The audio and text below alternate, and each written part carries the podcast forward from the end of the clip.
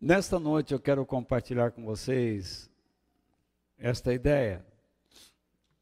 Deus está sempre com você, é a parte 3 e a última. Então, Deus não se esqueceu de você. Por que eu estou colocando no tempo, no verbo passado? Por que não no presente? Porque a maioria diz: Deus se esqueceu de mim. Nunca alguém, eu dificilmente ouço alguém dizendo: Deus está se esquecendo de mim. Deus se esqueceu de mim. Então, Deus não se esqueceu de você.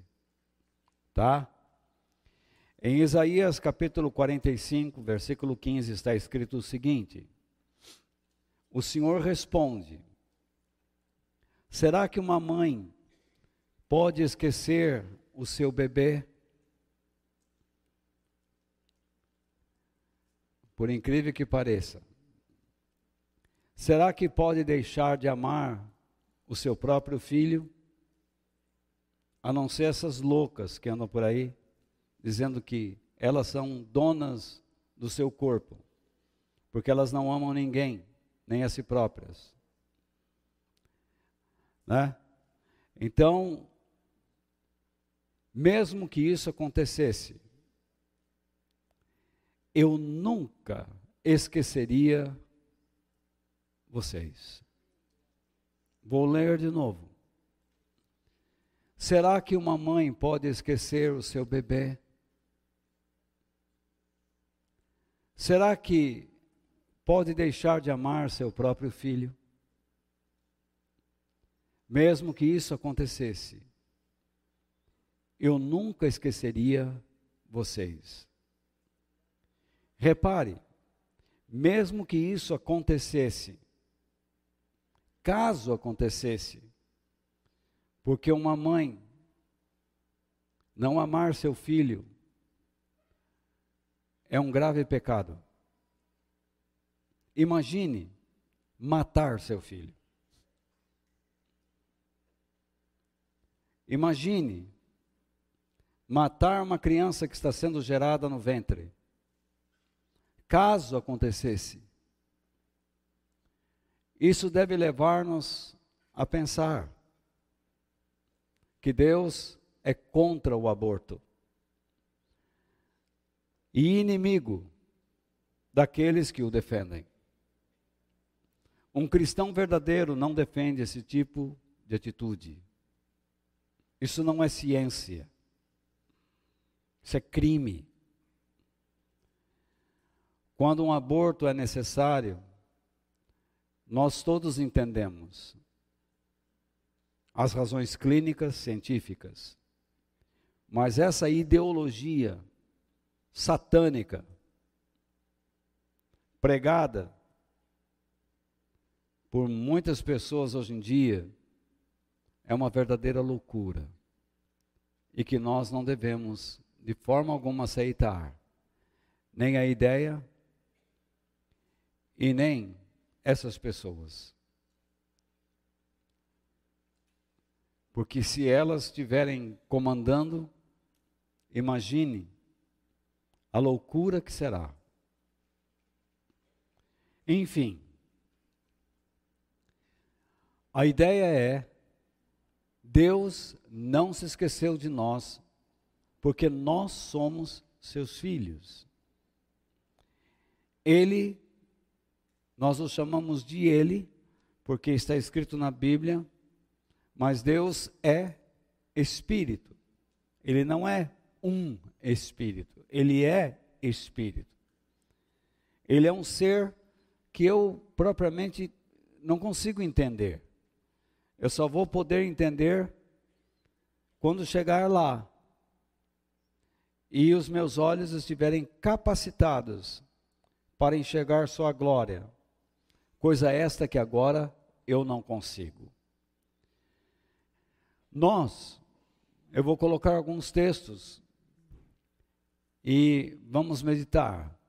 Nós só podemos viver um capítulo de nossas vidas de cada vez. Nenhum de nós sabe exatamente o que o próximo capítulo trará.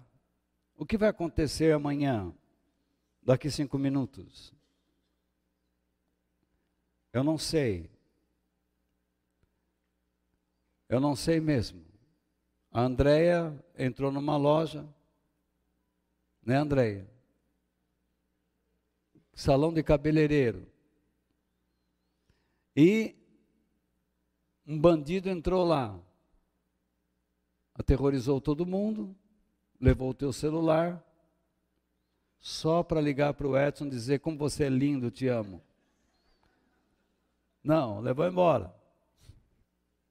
Talvez ele vendeu o celular para tomar uma cervejinha. É. Então, bandido, meu amigo, é bandido. Quando um país, quando um governo diz que você precisa tirar bandido da cadeia para ressocializá-lo, está cometendo um grave erro, está dizendo que o crime compensa. A punição deve ser um recado à sociedade. Não cometa o que esse indivíduo cometeu, porque senão você vai parar onde ele está. Ele tem que se ressocializar lá dentro ele tem que se arrepender do que fez. É uma outra bobagem que as pessoas inventaram para formar milícias. Então, veja só, nós não sabemos o que vai acontecer. Estamos cercados pelo mal. Acreditamos na proteção de Deus, mas também temos uma ideia desvirtuada disso. Porque acreditamos que Deus sempre nos, irá nos proteger fisicamente. Mas a proteção que Deus diz para nós cristãos, entre aspas, é a proteção espiritual.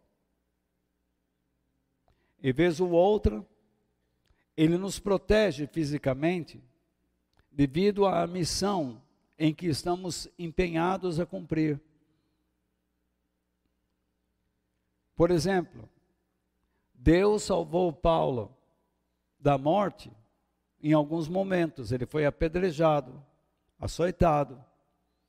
Mas Deus não o salvou do momento da sua decapitação, do seu martírio porque a sua carreira havia terminado. Às vezes, nós oramos a Deus e dizemos: Ó oh, Senhor, me livra, e Ele nos livra. E ficamos tão contentes com a libertação que nos esquecemos de pensar no nosso compromisso, no nosso desempenho, no que a nossa vida representa naquele momento. Não é só para uma bater palma, dar testemunho e dizer Deus me libertou, mas dizer para o que Deus me libertou. Qual é a finalidade de eu ter sido liberto por Deus? Isso nós temos que fazer. Mas vamos voltar ao nosso texto. Ainda sobre a terra, nós poderemos experimentar grandes libertações. É o que eu estava dizendo há pouco. Assim como aconteceu com José, Jó, Israel, no período de Esther. Você se lembra da história de Esther? Israel ia desaparecer. E Deus levantou uma mulher para salvar seu povo. Temos o paralítico no tanque de Betesda. Ele estava lá 40 anos, dá 38 anos, sofrendo, e Jesus disse: Tome a tua cama, vai para casa. E ele catou a maca dele e saiu. Deus o libertou. Caso de Lázaro, o cego de nascença, Houve ocasiões em que a Bíblia registra ele curou todos, mas houve situações que ele não curou todos. Então, só Deus tem essa explicação e nós não temos. Mas uma coisa é correta: Ele está sempre conosco. Então, talvez aconteça uma pausa necessária de nossa dor e sofrimento, a fim de recuperarmos o fôlego. É isso que acontece às vezes. Você, a coisa está indo ao extremo, e Deus, na sua bondade, arrefece. Isso não quer dizer que tudo acabou.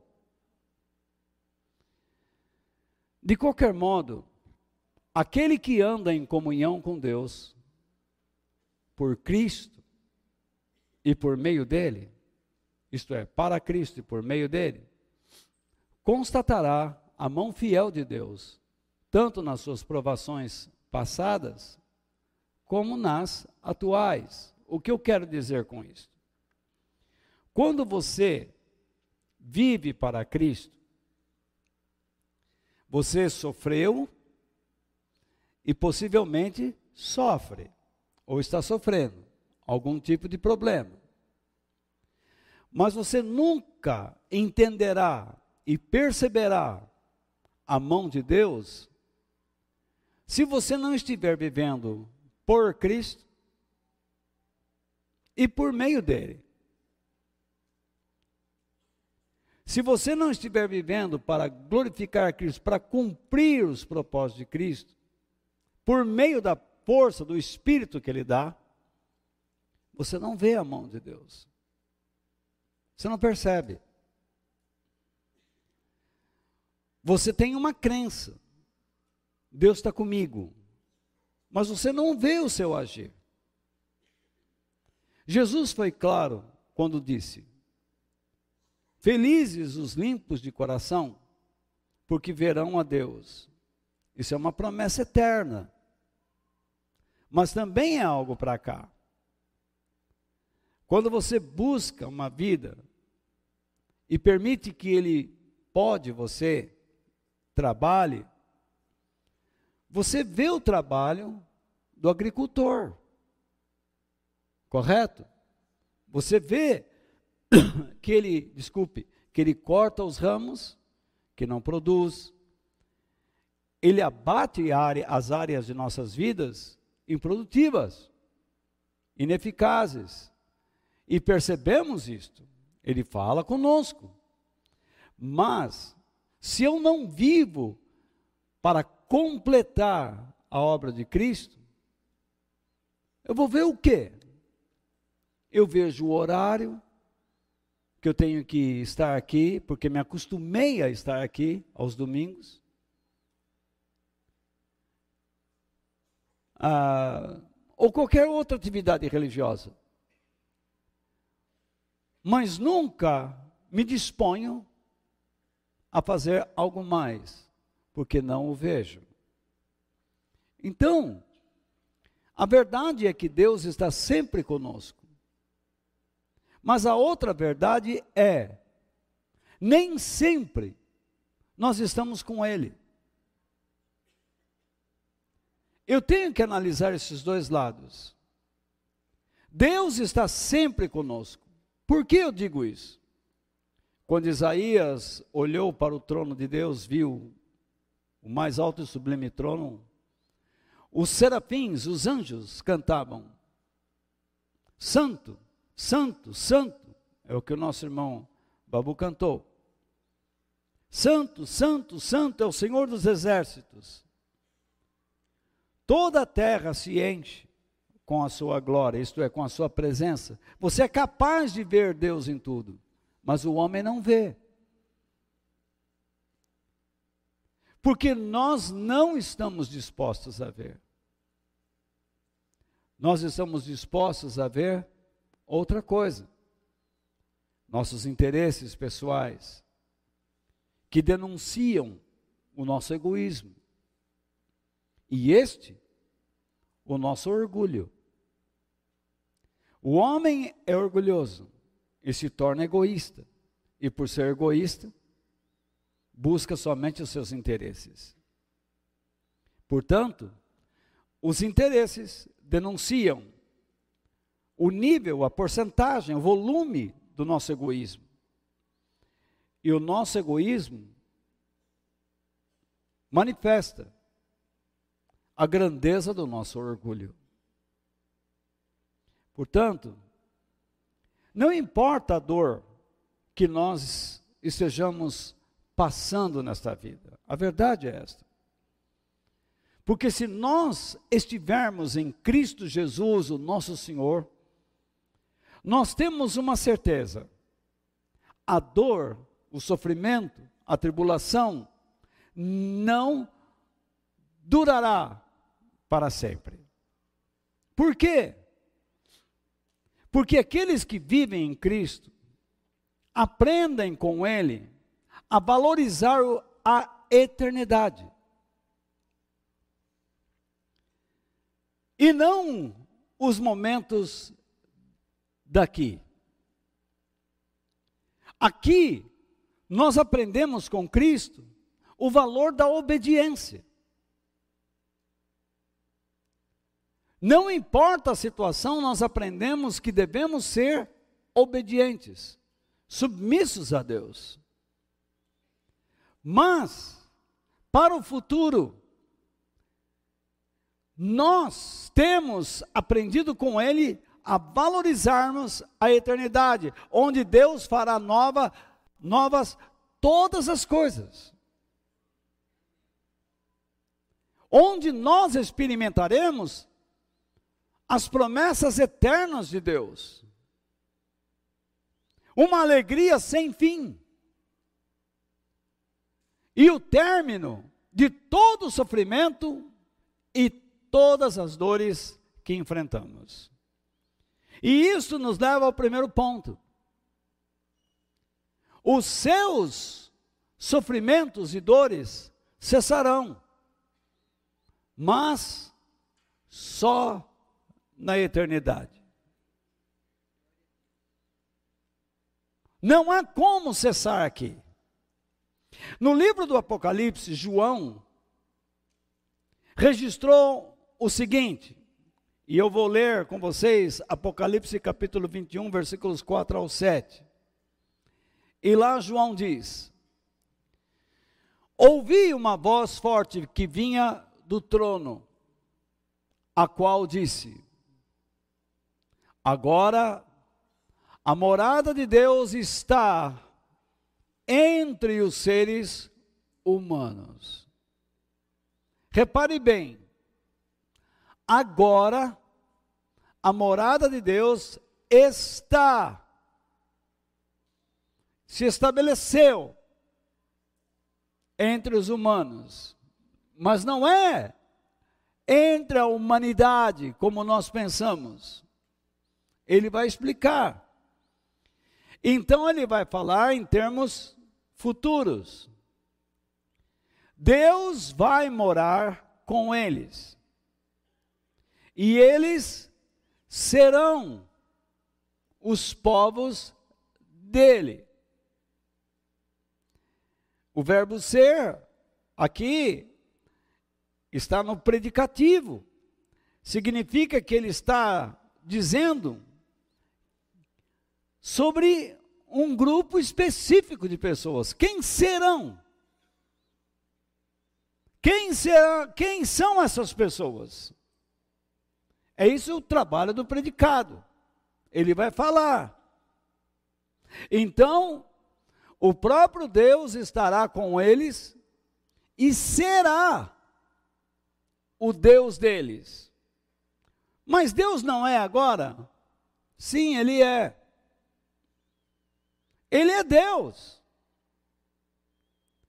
Mas a pergunta que eu tenho que fazer é: Ele é Deus? Mas a pergunta que eu faço a mim mesmo, Walter, Ele é o seu Deus? Eu sei que Ele é Deus, mas Ele pode não estar sendo o meu Deus agora. Ele é Deus. Mas Deus não está dirigindo minha vida agora.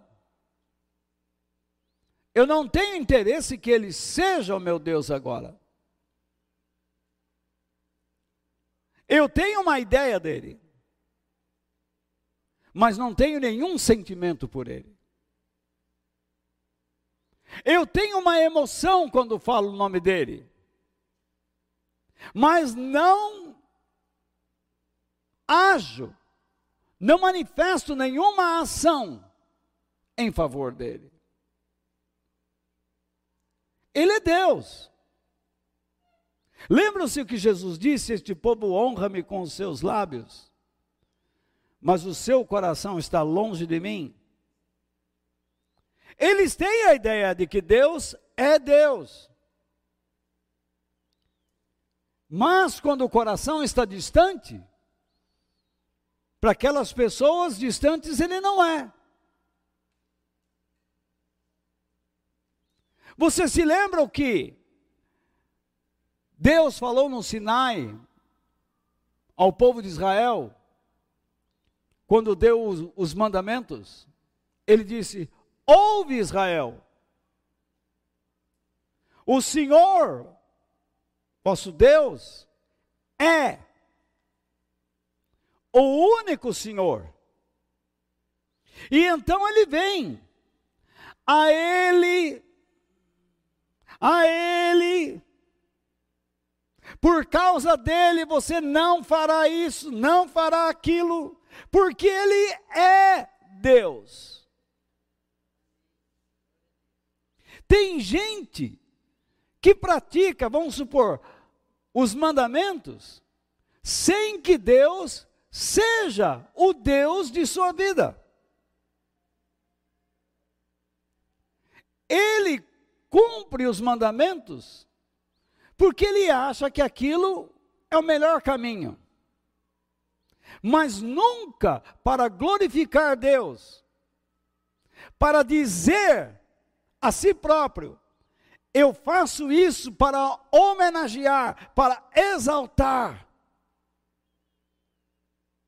o meu Deus. Não sei se vocês estão me entendendo, se estou sendo claro. Então, vamos no verso 4. Ele enxugará dos olhos deles todas as lágrimas, enxugará. Deus enxuga agora? Sim. Mas Ele não evitará que você chore de novo.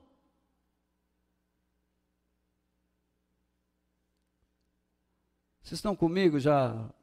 Quer deixar para a semana que vem? Aí vocês vão comer aquele frango do almoço, do, aquele macarrão que já o molho já está seco em cima, você jogar aquela água levar no micro-ondas, ficar aquela borracha, hein? Não? Então vamos lá. Ele enxugará dos olhos deles todas as lágrimas. Não haverá mais morte. Deus ressuscita pessoas? Sim, ele tem poder.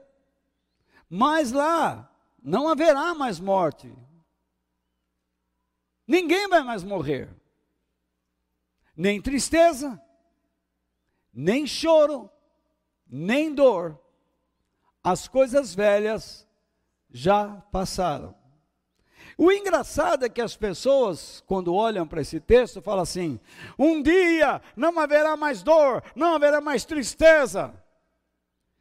Mas isso é para quem Deus se tornou Deus.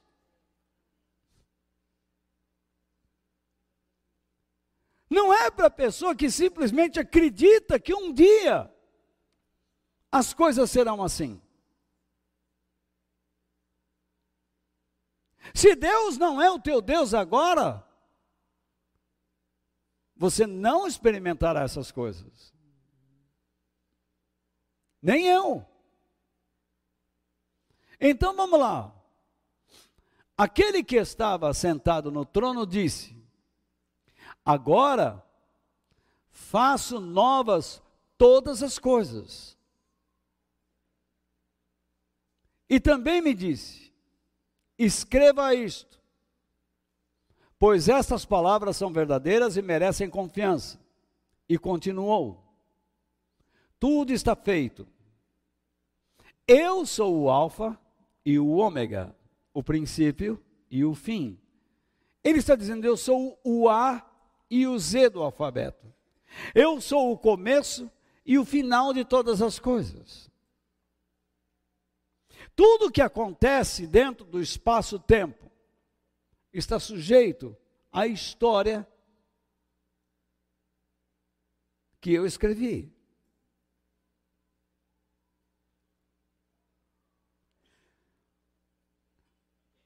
No entanto, quando você nasceu, Deus planejou sua vida. Mas em vez de você estar atento aos planos de Deus, tanto você como eu, o que nós fizemos? Escolhemos caminhos, tanto que a Bíblia diz que nós andávamos desgarrados. Até que um dia fomos convencidos pelo Espírito Santo e aceitamos a ação de Deus que nos levou a Cristo. E em Cristo passamos a crescer. No entanto, há pessoas que chegaram em Cristo e pararam diante dele. E não se desenvolvem. É o tipo daquelas pessoas que participaram do milagre da multiplicação dos pães. Comeram, se fartaram. Entretanto, não entenderam nada. Quando Jesus falou que era o pão da vida, foram embora. Eles não queriam um pão da vida, eles queriam um rei. Então, algumas pessoas não querem um Deus que os governe. Eles querem um criado que os sirva. Eles querem alguém que lhes dê tudo. Você precisa pensar, porque você foi educado errado ao longo dos anos na igreja.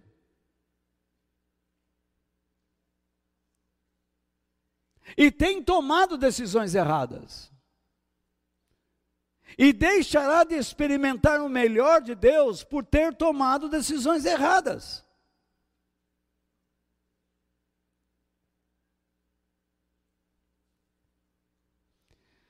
Vamos lá. Onde eu parei? No próximo. Faltou? A quem tem sede, darei água para beber de graça da fonte da água da vida. Jesus é essa fonte.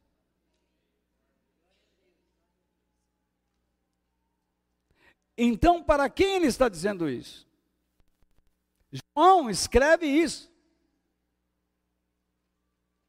Para pessoas, para que elas saibam que tudo já está decidido. Faça com que elas aprendam que eu sou o começo e o fim. Que elas vivam para mim, dentro da minha história. Deus não vai aceitar a história que você escreve.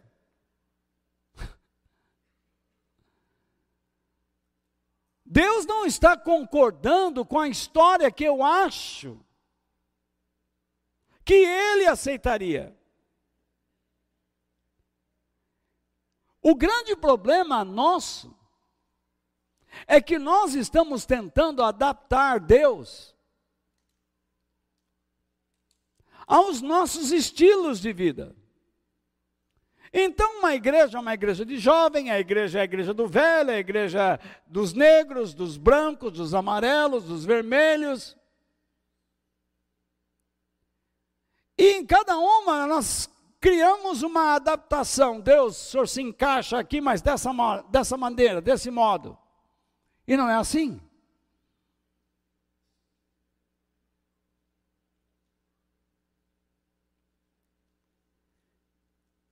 Cada pai educa o seu filho de uma maneira. Não, só existe uma maneira bíblica para nós cristãos.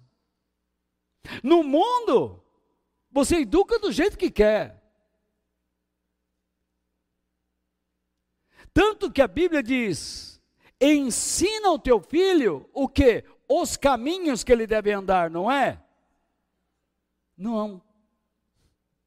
Ensina o teu filho o caminho. O singular em que ele deve andar. Assim como não existe outros caminhos para Deus, só existe um. Jesus disse: Eu sou o caminho. Não existe relatividade em relação à verdade. Só existe uma. Jesus disse: Eu sou a verdade.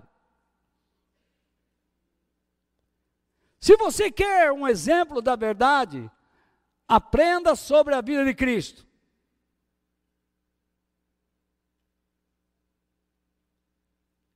Não existe vida depois daqui. Significando o quê? Que você vai e volta para cá. Não! Só existe uma vida, e essa vida está em Cristo. Fora dele, tudo é podridão e morte, desgraça. Ele diz: Eu sou a vida.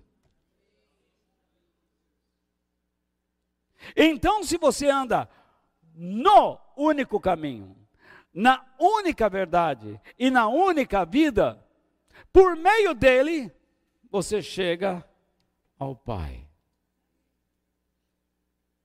Você passa a conhecer o Pai. Do contrário, não. Então, vamos lá.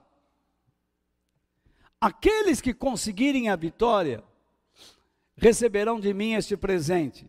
Eu serei o Deus deles e eles serão meus filhos. Aí está o verbo no tempo do predicativo. Ele está indicando a classe de pessoas que vai herdar suas promessas.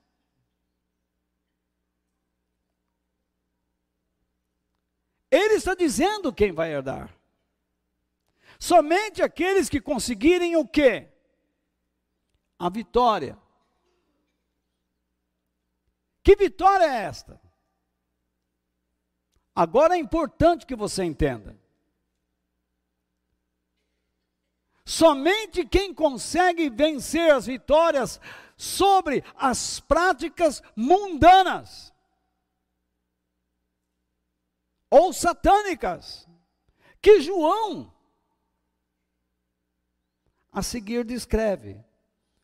Vocês vão ver que interessante que João descreve logo a seguir as práticas daqueles que não vão herdar as coisas de Deus.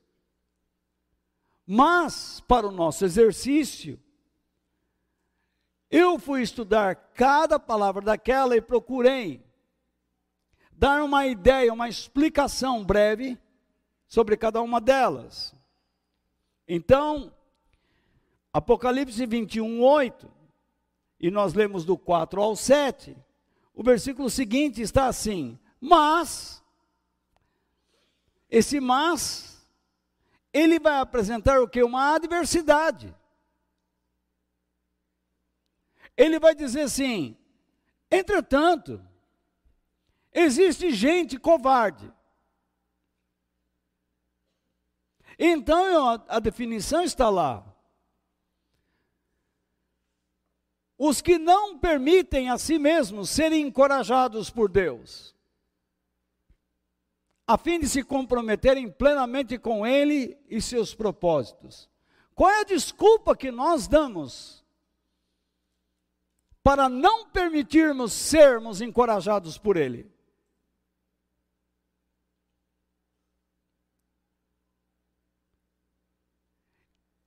Covarde aqui é o tímido.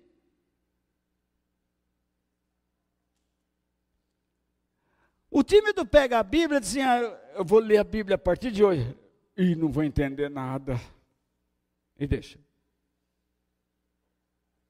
O que você precisa fazer para entender? Começar a ler.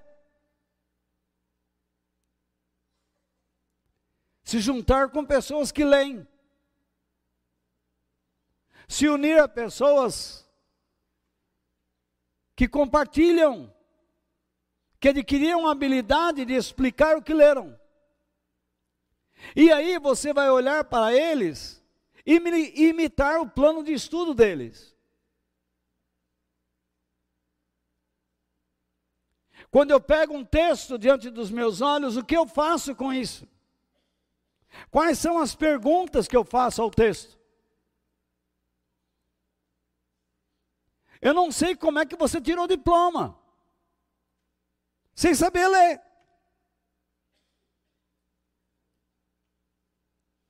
De alguma maneira você estudou.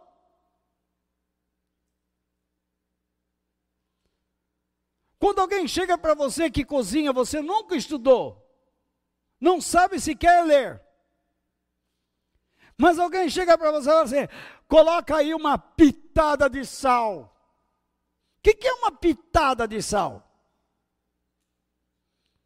Se você olhar para a sua mão, a sua pitada é uma. Pega a mão daquele roceiro casca fogo na enxada, o dedão ficou dessa grossura, a pitada dele é outra. A pitada dele é uma dedada. É diferente. Mas você sabe o que é uma pitada? Porque você já foi fazendo, fazendo, fazendo, foi estudando, analisando, aprendendo. E você avalia. Você pegou o traquejo.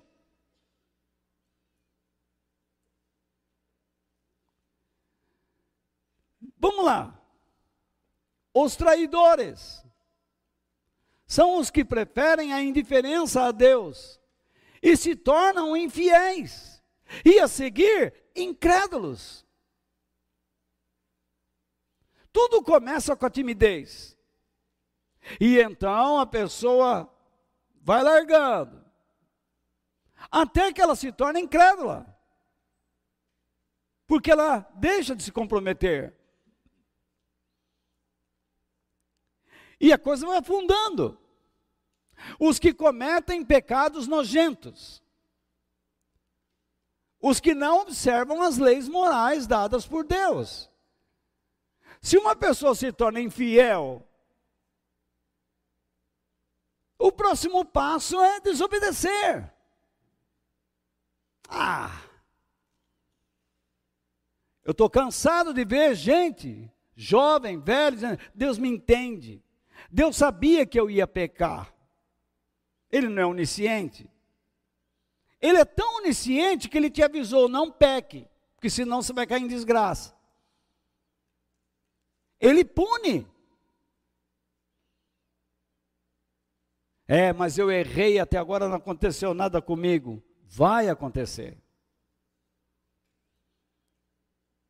Você está rogando praga em mim? Não, só estou te alertando. Se prepare, porque vai acontecer. Não, mas eu pedi perdão a Deus. Sim, eu sei, você vai poderá ganhar o céu, você está arrumada a sua vida, mas se prepare para as consequências do seu erro, porque elas vão acontecer.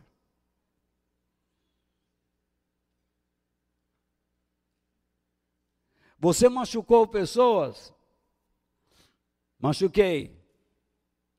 Mas eu pedi perdão a Deus. Que bom. Mas a pessoa foi ferida. A consequência está lá. E você vai ter que lidar com isso. Não tem como escapar. Você roubou. Eu roubei, mas eu já pedi perdão a Deus mas devolveu. Eu não tenho como devolver. Então ajude as pessoas. Faça como Zaqueu. Seja generoso. Você tem mão fechada até para Deus. Você não está enfrentando as consequências, você terá que enfrentar as consequências, não tem como escapar. Eu disse a vocês que eu iria falar a verdade. E cada um aceite ou não.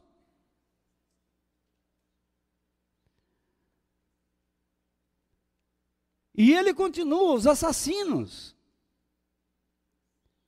os homicidas, os que não respeitam o direito de outrem à vida. Eu fiquei com vontade de colocar esse outrem. Então, veja só, esse tipo de pessoa que não respeita o outro, um assassino, ele não pode herdar o reino dos céus a menos que se arrependa. Oh Deus, eu matei para roubar, cometi um latrocínio. Tá, eu te perdoo, mas você vai para a cadeia. Ai, mas são tantos anos. Sim. Melhor você passar lá uns 20 anos lá do que a eternidade no inferno. Você será um exemplo para outras pessoas, tanto para os presos, como para os de fora, para que não caiam lá.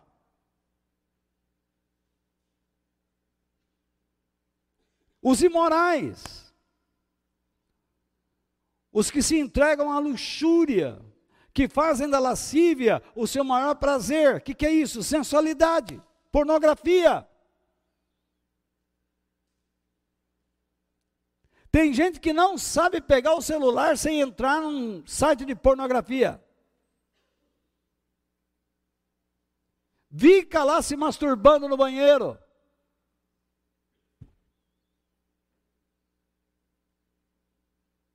Homem casado fazendo isso.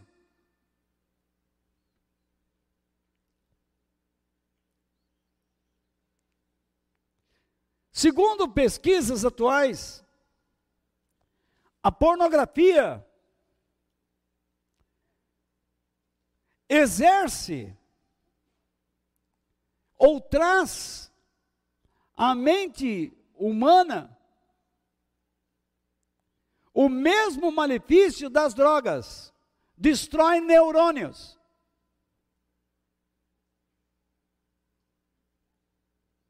Por isso que a Bíblia chama isso de vício. No Velho Testamento, olha como Deus já antecipava os viciados. O termo viciado significa pessoas entregues à luxúria.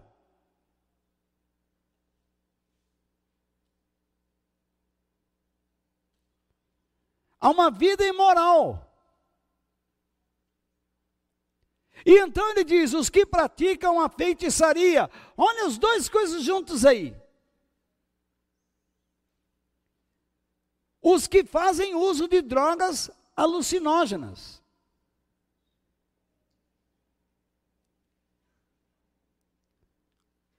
Deus é contra o uso de drogas. E o que muitas pessoas querem fazer? Liberar.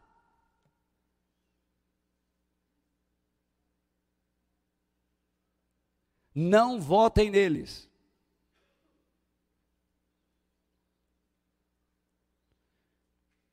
Que eles deixem a vida pública e vocês os enviem à privada.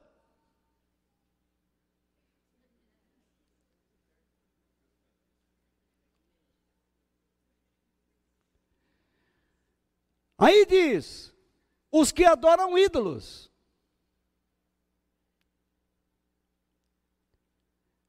Quem são estes? Os que rejeitam a direção divina a fim de serem governados pela cobiça, a qual elabora ídolos físicos e mentais, tomando o lugar de Deus.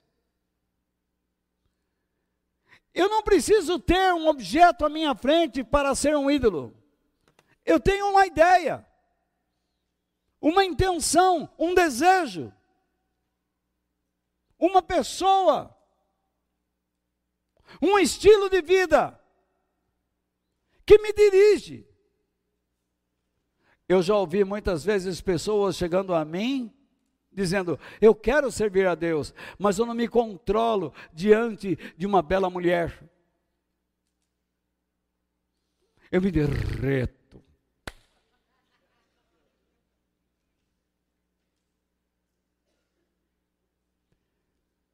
Mas se você quer viver para Deus, você vai ter que aprender a se controlar. Não só se controlar, mas depender do Espírito Santo para vencer isso também.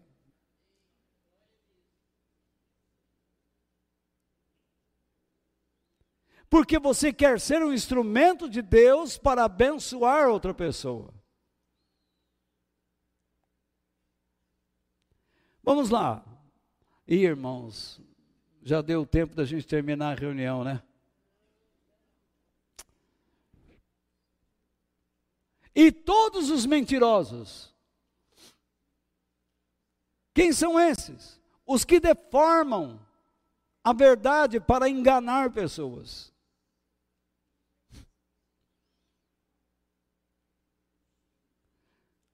Satanás foi hábil, mas foi isto que Deus disse. Quem não presta atenção no que Deus diz, fala e não se lembra do que falou. Tem gente que cita versículo bíblico, mas se esquece do que citou.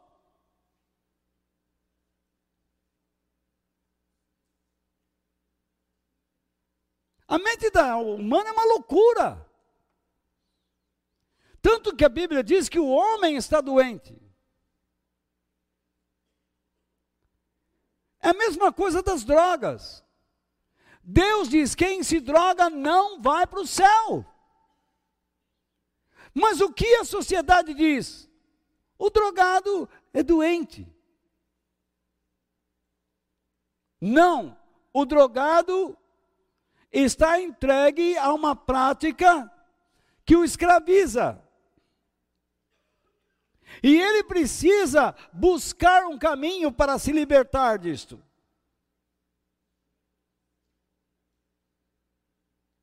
Se você comprar isso daqui de um cara que roubou, ou então no mercado negro, você é um receptador. E você é tão criminoso como aquele que o vendeu. Se o traficante de droga é criminoso e o passador da droga é criminoso, por que aquele que compra não é?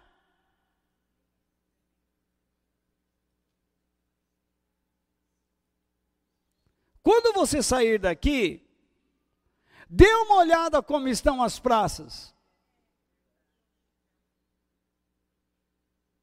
São as vítimas. Que vítima?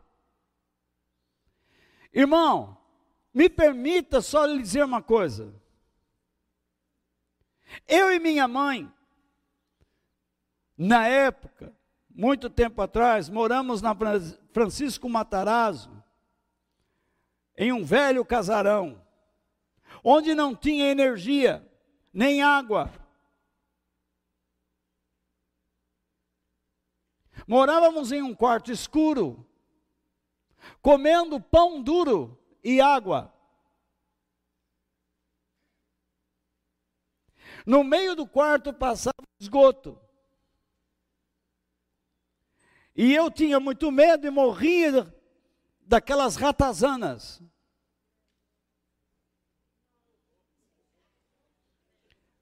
É um ratão. Ele te avança.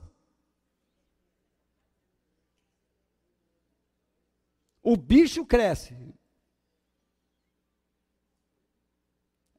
É isso aí. Quase do tamanho de um coelho. Quase mesmo. Quem já viu sabe. Eu nunca me tornei bandido. Eu não sou vítima.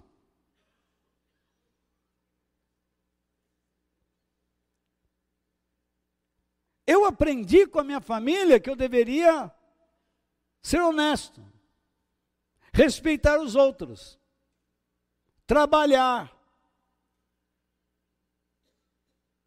estudar.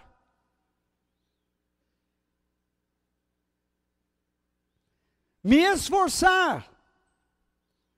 E não ficar choramingando, reclamando.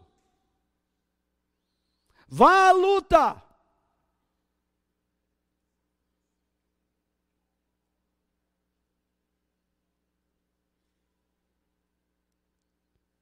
Se uma pessoa escolhe o crime, ela escolheu o pior caminho para a vida dela. E então o que, que ela faz? Ela vai dizer que ela é vítima de uma oh, desigualdade social. Que papo furado é esse? Deus fez o rico e Deus fez o pobre. Tem gente aqui que vai querer ser rico e não vai ser. Você, Jorge. Você falou que queria ser milionário.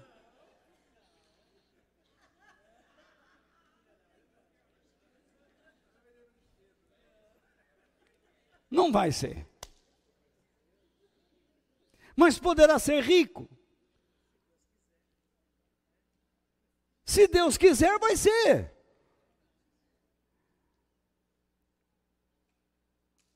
Mas você terá que entender qual é a finalidade de Deus tê-lo feito rico. E qual é a finalidade de Deus tê-lo feito pobre. Porque senão você desanda a sua vida. Jesus disse que dificilmente um rico entrará no reino dos céus. Por que, que você quer ser?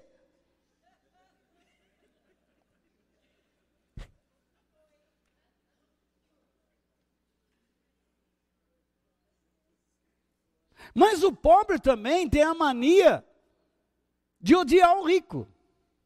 Sem o rico, o pobre não trabalha.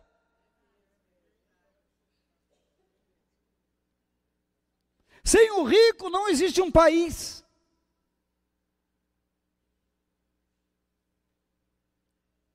Se eu prejudicar os ricos, eu estarei prejudicando a mim mesmo. Por isso que quando eu prejudico a eternidade, para lá eu não devo ir.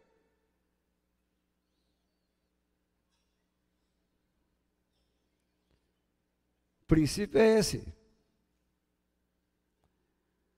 Posso continuar? O lugar dessas pessoas, dessa pequena lista, porque tem outras, é o lago onde queima o fogo e o enxofre, que é a segunda morte, que é o que Jesus chamou de inferno eterno. Eu já vi igrejas pregando que você cai no inferno e tem a saidinha de Natal.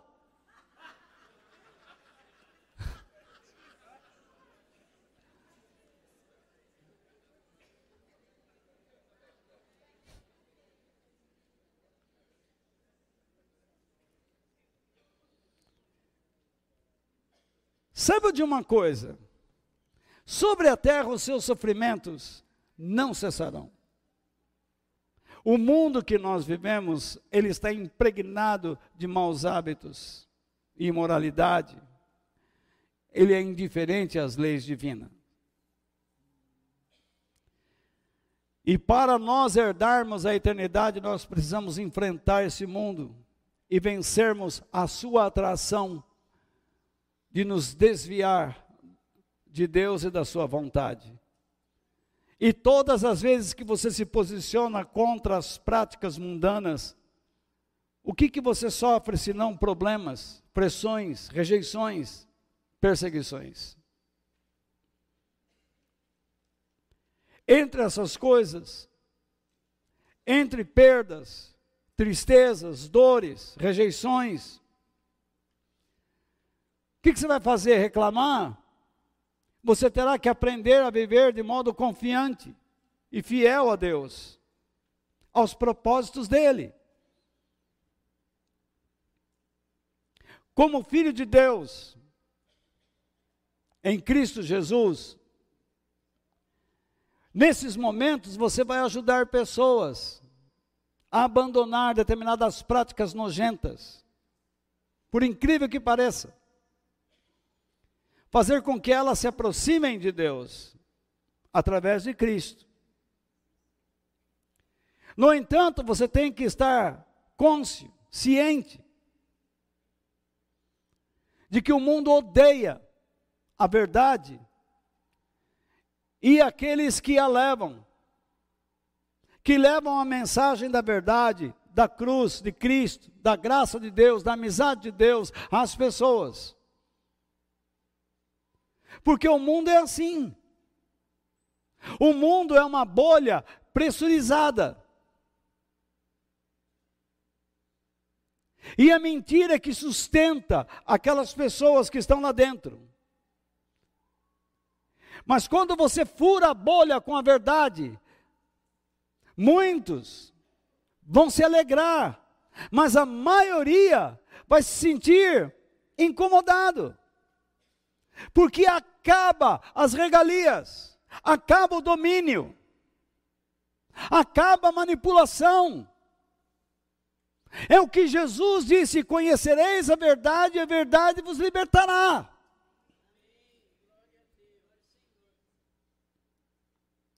Quando você consegue olhar para o mundo com a ótica de Deus, por meio da verdade divina,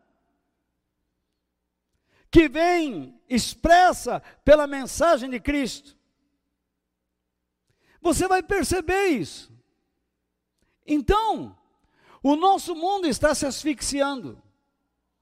E logo entrará em profundo estágio sem volta de colapso e morte.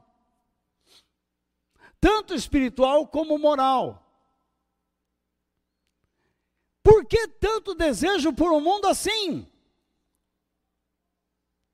Fala-se tanto em trabalhar por um futuro melhor. Mas esse sonho nunca se realizará.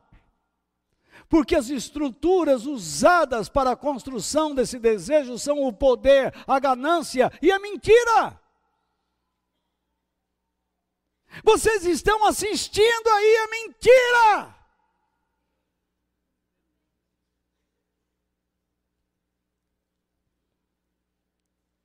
Afaste-se paulatinamente, pouco a pouco, da verdade divina e você expressará sintomas de fragilidade mental, emocional, insegurança e morte espiritual.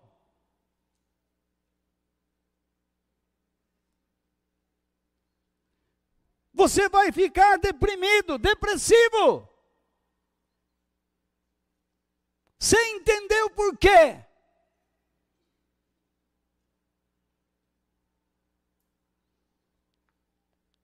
Eu tomava faixa preta.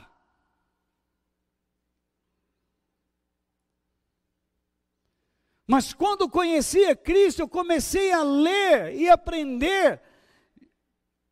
Gente, vocês não imaginam. Lógico que imaginam, sabem? A palavra de Deus começou a tomar lugar daqueles pensamentos idiotas que eu guardava dentro de mim, e eu fui me tornando outra pessoa.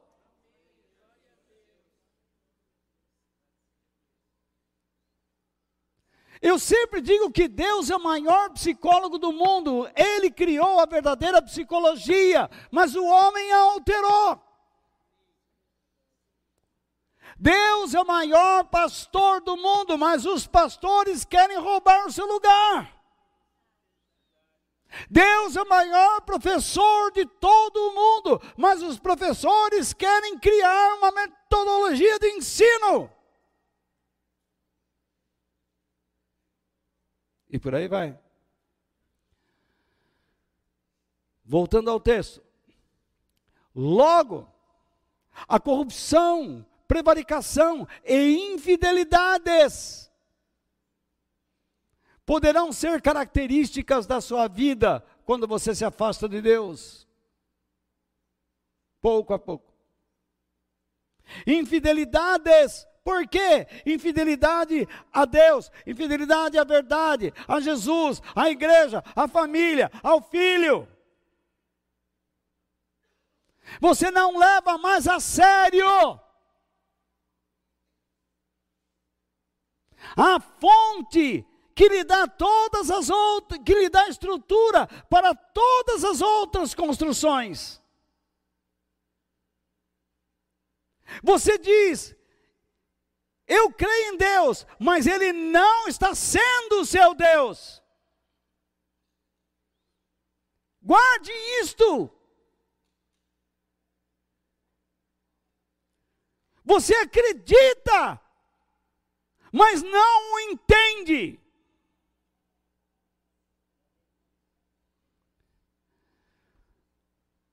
Afaste-se por completo da verdade divina e você será influenciado, dominado por demônios e agentes humanos, os quais servem aos propósitos de Satanás e às suas mentiras. É impossível entender a mente de uma pessoa que defende um mentiroso.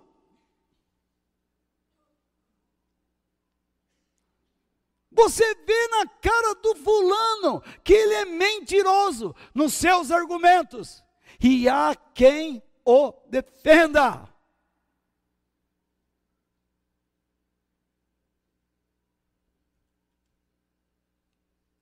Até mesmo dentro da igreja.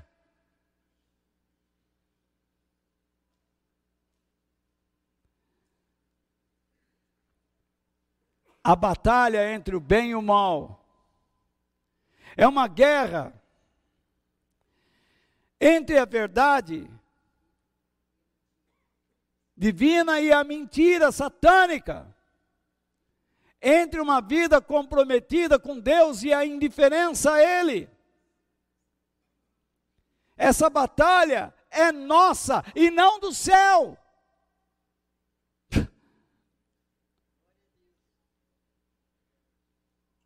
Ela expressa o nosso desejo ou decisão pela eternidade e da capacitação que o Espírito Santo nos dá, a fim de não mais vivermos a ilusão de um mundo futuro e maravilhoso sobre a terra. Não existe essa possibilidade.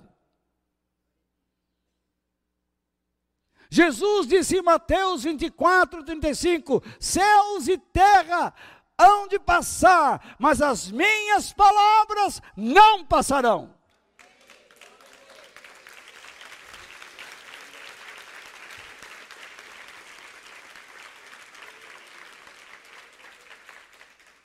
Deus nos ajuda nessa batalha, dando-nos força interior, mas a luta não é dele contra Satanás, é nossa. Você tem que decidir se quer ou não. Eu tenho que decidir se quer ou não. Jesus já venceu.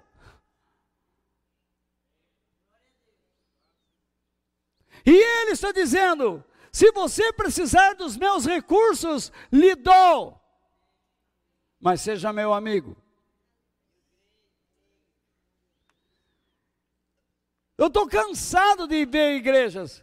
Uh, agora eu estou vendo o anjo descendo com espada aqui, dando cacetada em um monte de demônio. Que você está vendo nada, rapaz. Isso tudo é uma grande bobagem. Vê se anjo desce do céu para dar espadada em demônio.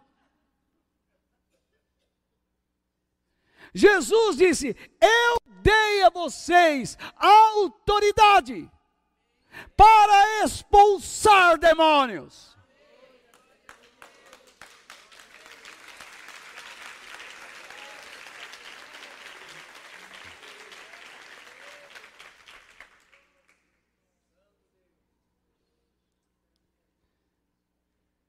Infelizmente, para a maioria das pessoas, incontável número de cristãos, viver pelos princípios divinos e crer na eternidade não traz tanto conforto à alma, porque os dias de sofrimento sobre a terra são tantos e as pessoas querem que Deus, num passe de mágica, resolva os seus problemas. Então, quando nós falamos de eternidade, falamos, ah, eu quero uma igreja que me dê esperança. Que esperança? Esperança de um dia ganhar na loteria. Esperança do meu pai morrer logo e deixar uma herança.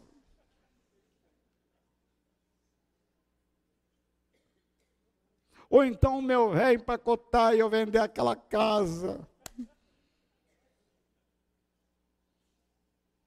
A esperança. Arrumar uma pessoa e ser feliz nesta vida.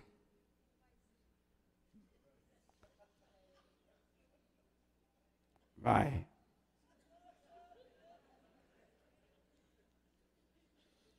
Que felicidade. Então,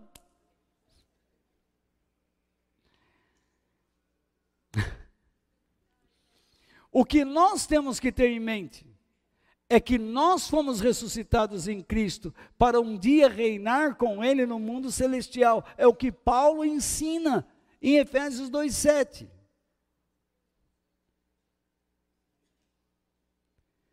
Nós não nascemos em Cristo para reinar aqui. Eu sou filho do rei, eu reino. Você não reina nada. Você está reinando, hein?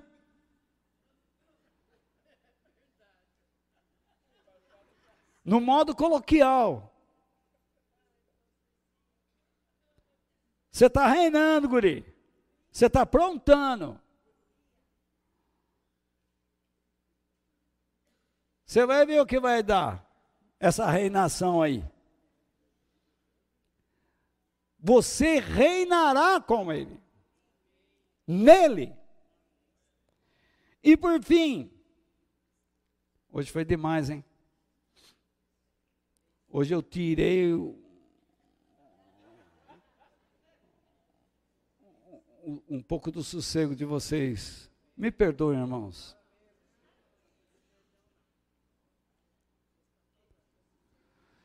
Deus não se esqueceu de você e nunca o abandonará. Tire da sua mente a ideia de que Deus não se importa com você. Imagine os judeus para quem Isaías escreveu, eles estavam lá na Babilônia, como escravos. Agora preste atenção no que eu vou dizer. Quantos estavam ali como escravos, sem merecer? Estavam ali por, pelo erro de seus pais ou de ancestrais, pagando um preço que eles não precisariam pagar.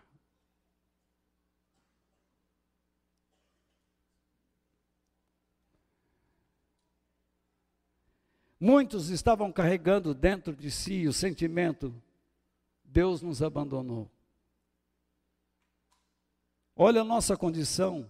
Tínhamos um país onde terra, onde mana leite e mel. E estamos aqui debaixo da pressão de um pagão. Mas Isaías veio com a mensagem: povo de Israel, se arrependam e se preparem, porque o dia da libertação está chegando e vocês voltarão para Israel. É o que está lá. Agora eu vou usar o verso 14 do nosso texto base. Mas o povo de Sião diz: O Senhor nos abandonou, Deus nos esqueceu. O Senhor responde: Será que uma mãe pode esquecer o seu bebê? Será que Deus, né? Será que pode deixar de amar o seu próprio filho? Mesmo que isso acontecesse entre vocês, eu nunca os esqueceria.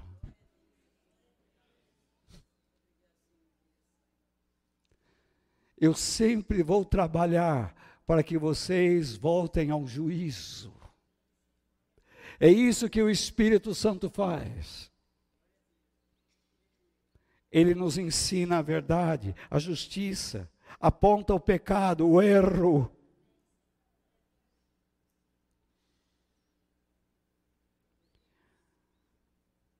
Por causa do pecado dos pais, muitos estavam lá. Não é maldição, não, é consequência. É o legado. Talvez nós não sejamos tão culpados pelas coisas de ruim que estão acontecendo neste mundo e também na igreja, mas estamos pagando um preço por causa de erros, decisões, escolhas erradas que foram feitas no passado por nossos ancestrais ou familiares. E o que nós faremos? Nós também viveremos com o sentimento de que Deus nos abandonou, se esqueceu de nós que ele não age mais nos dias de hoje como agiu no passado, é o que eu mais ouço. Por que Deus não faz mais milagre? Faz o tempo todo, você que não vê.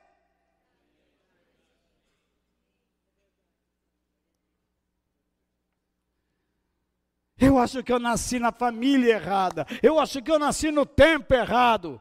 Que nada, você nasceu no lugar certo. Deus não erra.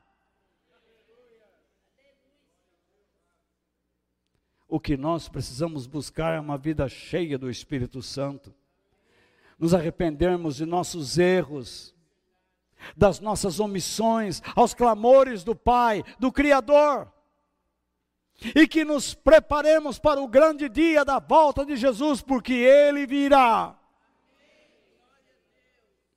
Eu sei que a sua luta não tem sido fácil, é grande, terrível e muitas vezes te leva a um sentimento de desânimo. Mas lembre-se do que Davi disse no Salmo 23. Ainda que eu esteja conduzindo minhas ovelhas e, e tenha que passar pela estrada do vale da morte, conhecida como vale da morte, eu não vou ter medo nenhum, porque o meu Deus está do meu lado. Ele é meu companheiro. O Senhor é o meu pastor e nada me faltará.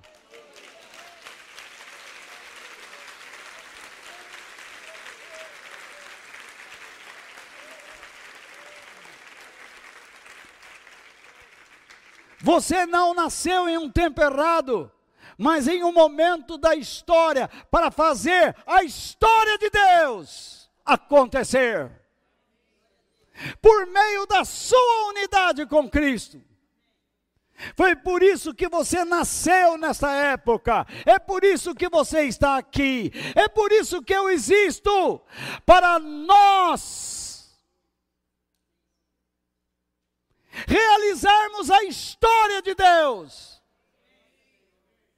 o seu testemunho de fé, confiança, compromisso e submissão a Deus através de Cristo é um recado, uma mensagem ao mundo, à sua família e amigos, de que algo glorioso está para acontecer.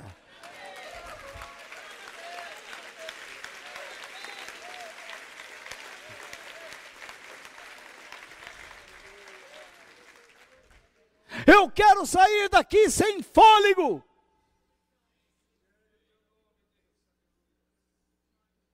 Amanhã você vai assistir televisão até uma hora da manhã.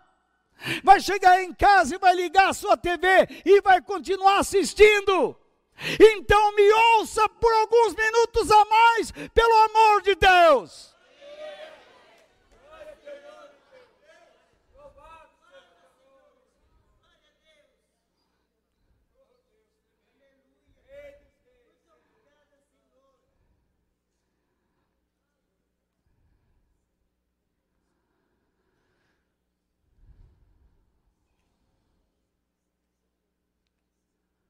Permita que todos olhem nos seus olhos e vejam claramente o brilho da sua fé e esperança pela vida eterna.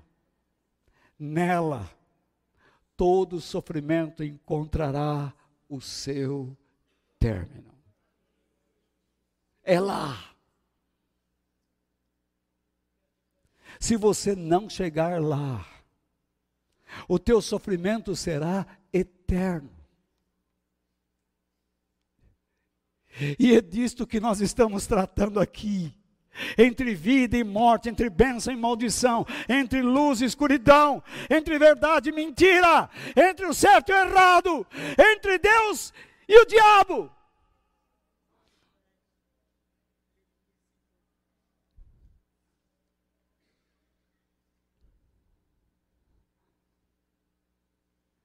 Ainda que você não entenda, tudo que está te acontecendo.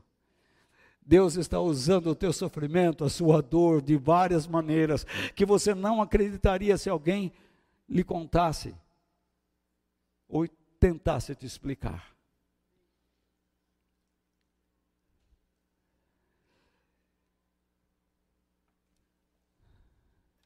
Ainda que você chegue e diga, Walter, alguma coisa que eu faça, vamos dizer, está sendo uma bênção para você, eu fico pensando, como?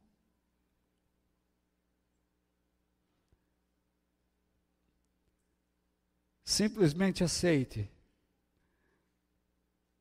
Eu estou servindo como uma bênção para alguns. É o que Paulo diz. Para alguns, exalamos o cheiro da vida, para outros, o cheiro da morte. Para alguns aqui, eu represento um instrumento da vida do céu. Para outros, o incômodo.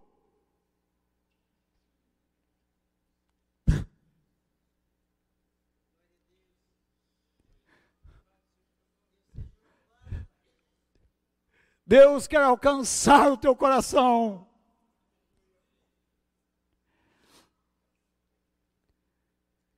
Pedro diz: os que sofrem pela razão, por quê?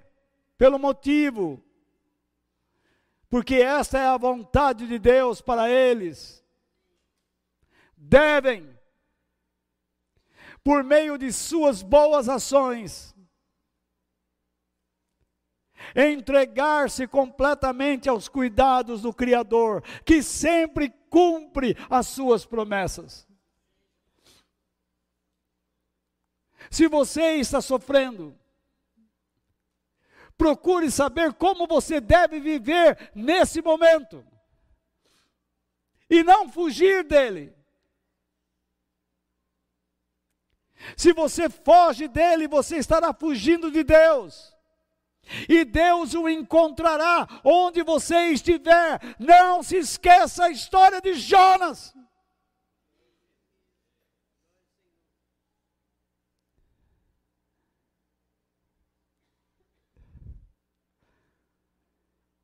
Eu tenho uma esperança que nós não desanimemos de fazermos a vontade de Deus neste mundo caótico.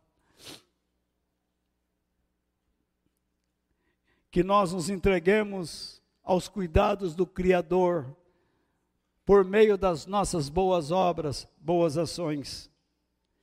Revelemos ao mundo por meio daquilo que fazemos que somos do Pai.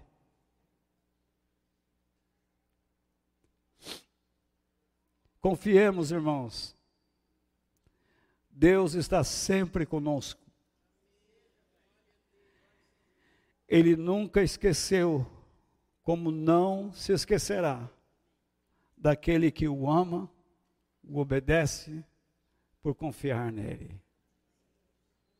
Que Deus nos abençoe e obrigado pela tua paciência.